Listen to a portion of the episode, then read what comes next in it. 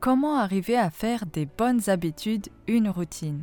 Aujourd'hui, je réponds à la question de Dina qui m'a demandé sur Instagram comment arriver à faire des bonnes habitudes une routine?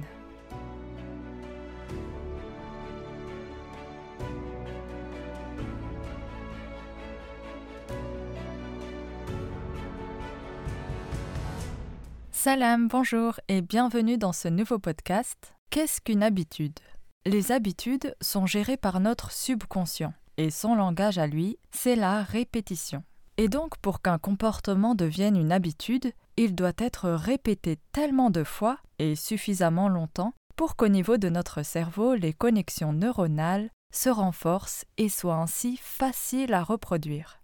Pour adopter de bonnes habitudes, il faudra donc répéter plusieurs fois le nouveau comportement pour faire comprendre à notre cerveau que c'est une habitude que l'on veut avoir, que c'est en quelque sorte une autoroute neuronale que l'on veut emprunter régulièrement.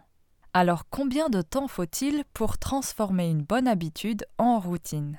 Il y a une étude qui a été réalisée par l'European Journal of Social Psychology qui a montré qu'il faut en moyenne 66 jours pour qu'une habitude devienne inconsciente. C'est une moyenne, donc ça reste un chiffre qui varie selon chaque personne et qui peut aller de 18 jours à 254 jours. C'est pour ça qu'il est vraiment important de continuer sans relâche, sans interruption à suivre l'habitude jusqu'au jour où on n'a plus besoin de faire des efforts ni de faire appel à notre volonté. C'est-à-dire que même quand on ne veut pas la suivre, eh bien notre cerveau va nous pousser à le faire.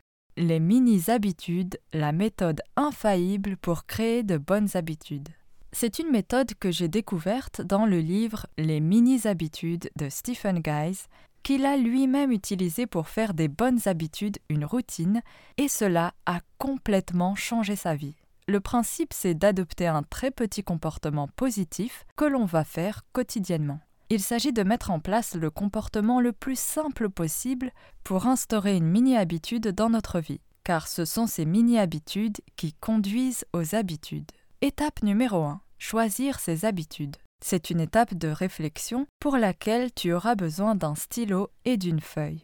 C'est vraiment important pour faciliter le travail à notre cerveau il n'aura pas à stocker nos pensées et y réfléchir, les analyser en même temps.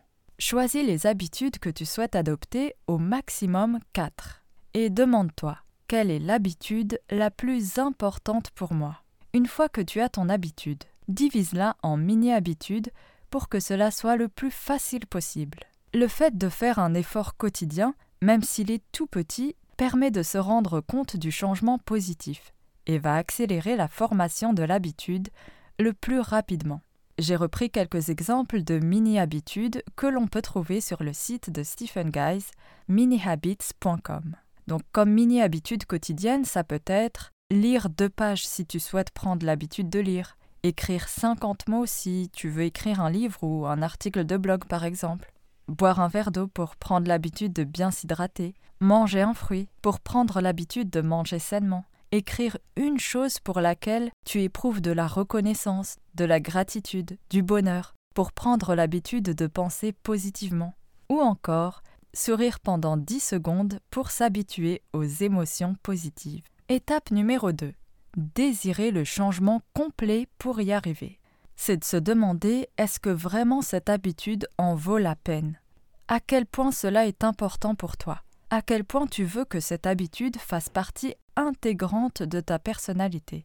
Demande-toi pourquoi est-ce que tu veux avoir cette habitude. Une fois que tu as la réponse, eh bien continue à te poser des questions jusqu'à ce que tu obtiennes la même réponse, de sorte à ce que cela devienne répétitif, et ce sera le signe que tu as trouvé le noyau, la véritable raison c'est de se dire oui, je veux faire ces efforts, même si c'est pas agréable au début, car je sais que le résultat est l'une des choses les plus importantes pour moi. Et c'est vraiment important que ce soit pour toi, car lorsque c'est pour quelqu'un d'autre qu'on le fait, eh bien ça risque de ne pas fonctionner. Étape numéro 3. Définir l'habitude. Comme on l'a vu, les mini-habitudes peuvent paraître insignifiantes, même peut-être ridicules, mais notre cerveau ne voit pas les choses comme ça. Pour lui, quand on les accomplit quotidiennement, il voit le succès, une succession ininterrompue de réussites. Cela augmente notre motivation et recharge notre stock de volonté par la régularité et la discipline. Pour lui, c'est que du positif.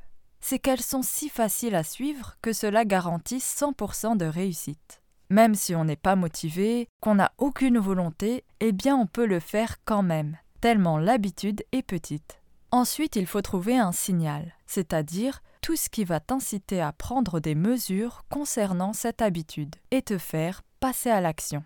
Le signal, ça peut être le début d'une nouvelle journée. On sait qu'on a la journée pour se tenir à cette mini-habitude. Ou soit choisir quelque chose de plus spécifique, par exemple en utilisant une application qui va nous prévenir, nous rappeler de suivre notre habitude. Étape numéro 4, établir un plan de récompense. Les deux moments où le cerveau fait de la résistance, c'est avant de commencer et quand on veut continuer le nouveau comportement. En fait, qu'on le veuille ou pas, c'est toujours le cerveau qui gagne. Donc c'est pour ça que c'est vraiment important et plus simple de comprendre son mode de fonctionnement pour travailler avec lui plutôt que contre lui. Pour encourager les comportements répétés, il faut des récompenses. Une habitude suit toujours ce schéma-là. Signal, routine, récompense. Charles Duhigg en parle dans son livre Le pouvoir des habitudes. James Clear, quant à lui, l'auteur du livre Un rien peut tout changer, plus connu sous le titre en anglais Atomic Habits, ajoute ceci signal, désir, routine, récompense. Lorsque l'envie est intégrée à la boucle de l'habitude, elle la rend plus forte. Une fois ce cycle établi dans le cerveau, il se suffit à lui-même, c'est-à-dire que même si on n'a aucune volonté, on va le faire quand même. Certaines habitudes ont leur récompense intégrée, c'est-à-dire que le sentiment de satisfaction, le sentiment que l'on avance dans notre vie, est à lui seul une récompense pour notre cerveau. Ça améliore également notre confiance en soi, augmente notre motivation et recharge notre stock de volonté. Ça nous aide à conserver la bonne habitude, ça nous donne une raison d'agir. Ça renforce ainsi le comportement, l'habitude que l'on est en train d'intégrer dans notre quotidien à notre personnalité. Pour prendre l'exemple du sport par exemple, on sait tous que c'est pas facile de se mettre au sport quand ça fait longtemps qu'on n'en a pas fait. Et ce n'est qu'au bout d'un moment que cela nous procure des émotions positives. La récompense pourrait être alors un bonbon ou un carré de chocolat par exemple. Ça peut paraître contre-productif, mais c'est important pour le cerveau car il a du mal à comprendre tout de suite c'est quoi l'intérêt de faire du sport. Il était bien avant quand on préférait rester sur son canapé et regarder la télé. Et donc l'idée c'est de lui faire plaisir avec une récompense, jusqu'à ce que l'effort du sport ne soit plus ressenti comme de la souffrance, mais comme un vrai bonheur. C'est-à-dire quand le cerveau produira lui-même sa propre récompense et sécréter de l'endorphine qui va nous faire ressentir un état de bien-être. Cinquième étape. Suivre ses progrès. La responsabilité d'avoir à marquer chaque jour notre succès nous rend encore plus susceptibles de réussir. Et puis de voir la séquence ininterrompue de réussite chaque jour, c'est encourageant. Ça donne envie de garder cette constance. Et enfin, ça nous permet de mieux nous rendre compte de notre évolution et de prendre pleinement conscience de notre nouveau comportement. Ça nous permet aussi d'être vigilants, face au respect de notre engagement. Pour cela, on peut suivre ses habitudes avec un calendrier numérique, physique ou une application comme Habitica par exemple. Le calendrier doit être dans un endroit bien visible, qu'on puisse le voir tous les jours et nous rappeler quotidiennement notre but. Les pensées occupent une plus grande place dans l'esprit lorsqu'on les écrit. Lorsqu'on check c'est fait sur le calendrier, ça a vraiment un impact psychologique. Étape numéro 6, commencer petit. On va se fixer volontairement un objectif plus petit que le maximum que l'on peut faire. En réalité, oui, on se donne un mini-objectif, mais en secret, on va espérer faire plus. Par exemple, pour Stephen Guys, l'objectif qu'il avait, c'était de perdre du poids. Eh bien, la mini-habitude qu'il s'est forcé à suivre, c'est de faire une pompe par jour. Et le résultat a été spectaculaire. Car non seulement il a réussi à perdre du poids, mais en plus il est parvenu à réussir tous les objectifs qu'il s'est fixés par la suite. Un autre avantage de cette stratégie, c'est que le fait de démarrer le comportement que l'on désire déjà réduit la résistance interne. On peut, si on le souhaite, faire des répétitions bonus, et même une fois que la mini-habitude est acquise, augmenter l'habitude. Et même si on réussit que la mini-habitude, eh bien cela crée une habitude, et cela sera plus facile d'en faire plus. Pour avancer, il faut mettre un pied en avant, et c'est ça l'idée et la force des mini-habitudes. Étape numéro 7, respecter toujours son emploi du temps et laisser tomber les attentes élevées. Bien sûr, c'est utile de voir grand, d'avoir des attentes élevées, car ça augmente notre plafond de potentiel. On se dit qu'on peut le faire, cela augmente notre volonté de le faire. Maintenant, quand on a des attentes élevées spécifiques, qu'on se fixe de grands objectifs et qu'on espère atteindre du jour au lendemain, eh bien ce n'est pas la meilleure stratégie, car on sait tous que sur le long terme, il est probable qu'on n'arrive pas à atteindre l'objectif tous les jours. Par exemple, courir 8 km par jour quand on fait jamais de sport, ou écrire 1000 mots par jour quand on n'écrit jamais. J'aime beaucoup cette citation de Confucius, qui dit Celui qui déplace la montagne, c'est celui qui commence par enlever les petites pierres.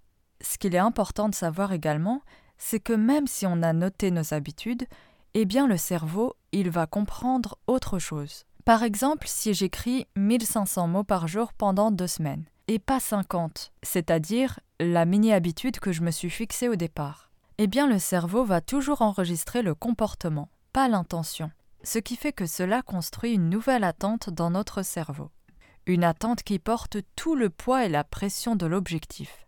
Et comme on l'a vu, ça ne fonctionne pas, on ne peut pas compter sur la motivation, car au début on en a beaucoup, et au fil du temps, elle varie. Parfois on n'en a aucune, et la volonté, eh bien on en a une quantité limitée, et à chaque décision que l'on prend, elle s'épuise. Et donc il est important de se rappeler quotidiennement que l'objectif n'a pas changé, parce que sinon, si un jour on n'arrive pas, eh bien on ressentira de la déception, de la culpabilité, le sentiment d'avoir échoué. Et donc pour éviter ça, c'est utile de se demander comment on en est arrivé là, et qu'on peut faire autant de répétitions bonus que l'on veut, mais ce n'est pas l'objectif principal. Notre objectif, c'est la mini-habitude. Et donc si tu as un moment où tu ressens de la résistance à suivre ton habitude, demande-toi est-ce que vraiment je suis en train de viser le mini-objectif que j'ai écrit ou est-ce que je suis en train d'augmenter l'objectif en quantité de travail à faire? Et voilà, avec ces 7 étapes, tu es paré pour adopter de bonnes habitudes et les garder sur le long terme. J'espère que ce podcast t'a plu. Si toi aussi tu as des questions à me poser, tu peux le faire en allant sur boulevard-du-succès.fr et je te répondrai dans un prochain podcast. Et comme d'habitude, retrouve toutes les ressources de ce podcast sur le blog. À très bientôt pour un prochain podcast.